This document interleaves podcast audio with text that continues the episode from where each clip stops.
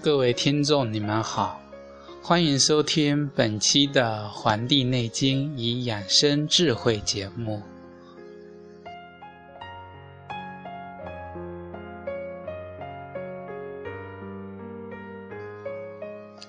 本期节目呢，我将继续跟大家一同学习《黄帝内经·素问》的第十章——五脏生成篇。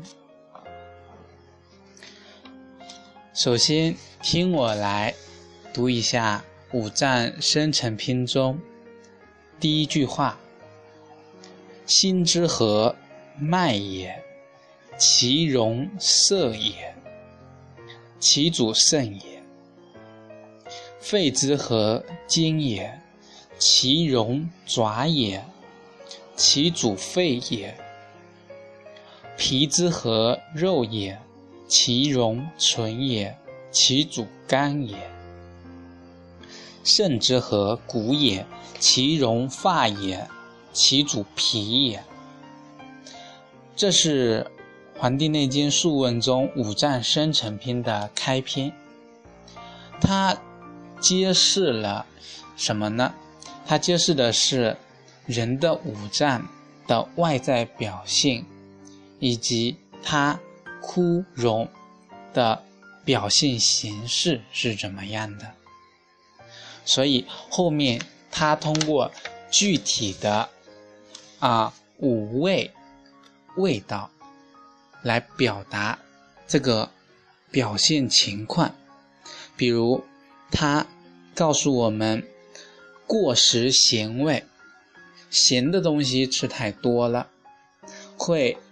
使血脉凝滞不通，而这个迎面的色泽啊也会发生变化。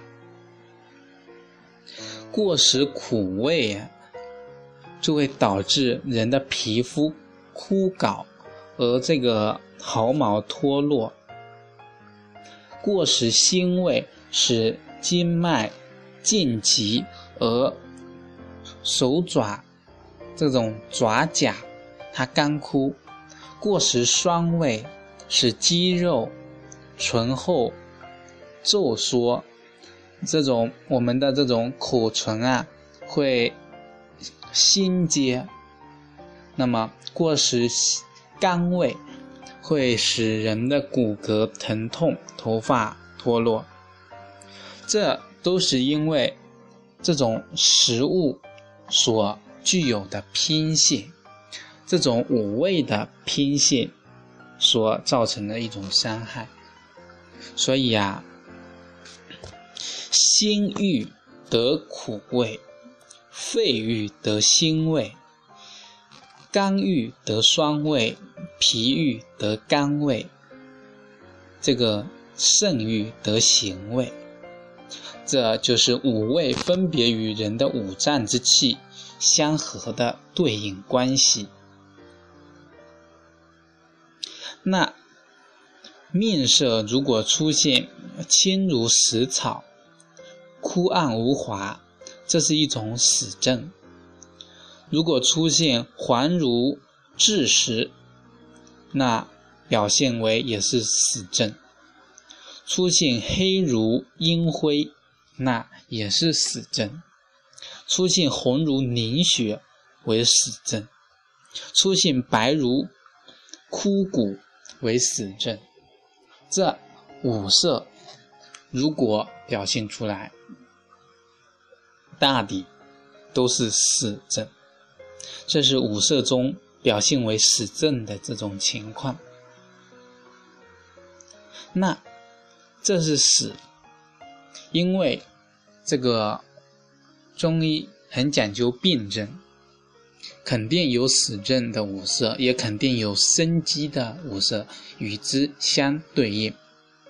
那么面色如果纤如翠鸟的羽毛，它是主生的；这个如果红如鸡冠，它是主生的；黄如蟹腹，它是主生的；白如猪脂，它是主生的；黑如乌鸦毛，它是主生的。这个啊是五色中表现有生机，而愈后有良好情况的这个表现。人的心如果有生机，那反映在面部上，它就像什么呢？是细白的薄绢裹着朱砂。这个我们不单单从医学的角度来分析这句话，如果撇开这个医学的。这个学术来讲之外来讲，这个《黄帝内经》的文学的这个研究也是非常有价值的。对这个文字中的这种比喻，这是也是非常的生动。比如说，心有生机，这个面色就像细白的薄绢裹着朱砂，这种是白里透红的表现。人的肺如果有生机，那人的面部表现是细白的薄绢裹着粉红色的绸丝，裹着这个绸丝。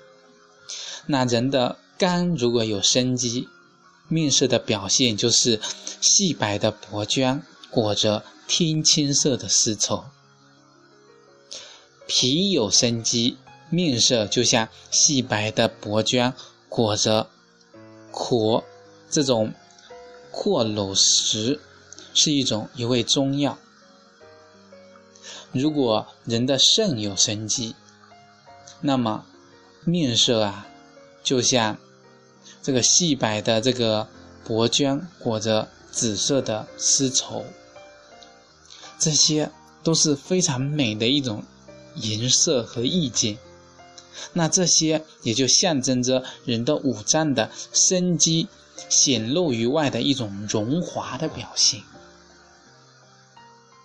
那么我们讲到之前的五味，讲到五色，一种是天，一种是地，那一种是人，这种是相互对应的。白色和腥味对应于肺，赤色。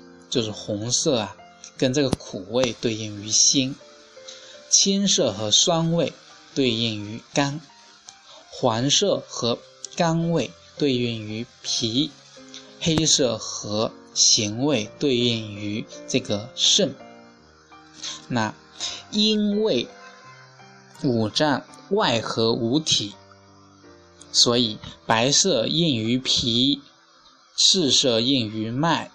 青色应于筋，这个黄色应于肉，黑色应于骨，相互对应。所以我们可以通过五脏五色五味的对应，我们可以对对疾病的治疗啊，也有一种辅助的作用。比如说一个人啊，夏天的话，是不是很容易有一种？人容易中暑，心火过旺。那么苦是入心的，可以降心火。那么夏天就一般老百姓都知道啊，吃一些苦瓜、苦味的食物可以降心火、清心火，对吧？吃一些青菜、青色的食物可以降肝火，因为青是入肝的，这都是相对应。那这个颜色治疗疾病上，有的人肝火过旺，那在穿衣服的上面也可以找到相互克制的颜色。那么尽量别穿能增强这种啊人的五脏相对应的颜色的，而穿一种与之相克的，那么是不是就就压制住了啊所对应疾病的这种情况了呢？大家可以通过这方面的相生相克的对应关系，可以对应自己有没有问题，可以找到一种合理的一种生活的方式。那么，我们的各个各条的脉络呀，都是属于木的，因为木是肝所对应，肝呢是关系到这个脉，而人的诸髓都是属于脑的，诸经啊是属于关节节骨节的。诸血呢，都是属于心的，诸气都归肺。同时啊，人的气血的运行，则息朝夕来往啊，它离不开人的这个四肢八息的一个部位。所以，当人睡觉的时候，睡眠血是要归于肝的。肝得血而乳源于目，则能视物。很多人很晚睡觉，过了十二点子时以后，人的肝血不能归于肝，肝是养血的，那么对眼睛的伤害呀是很大的，这是一方面。那么如果得了，这个肝血得到濡养，足了血足了，那么就能行走。手掌得血，就能握物；手指得血，就能拿取。如果刚刚睡醒就外出受了风啊，那么人的血液循环就会有一种凝滞。如果凝滞于肌肤的，就发生一种痞症；凝滞于经脉的，就会发生气血运行的一种滞涩；凝滞于足部，就会发生这种怯冷、畏寒、怕冷的这种情况。这三种情况呢，都是由于人的气血的运行不能返回组织的间隙的这些孔啊、穴之处。所以造成的这种痹症。那么人的全身大骨十二处，小溪三百五十四处。嗯，那这里面啊，要减除了十二这个脏腑各自的余血的数目，这一共有三百六十处。这三百六十处真是一个。非常恰到好处，与人与人的宇宙的地球的运行的周期是吻合的，这也从一个侧面表现了人与自然这种天人相应的情况。所以这些都是胃气留滞的地方，这个淤血也是邪气客居之所，所以。人在治病的时候啊，可以循着这些部位啊，就施予这种真实，以驱除这种邪气，哎，这就起到了一种就是因势利导的作用。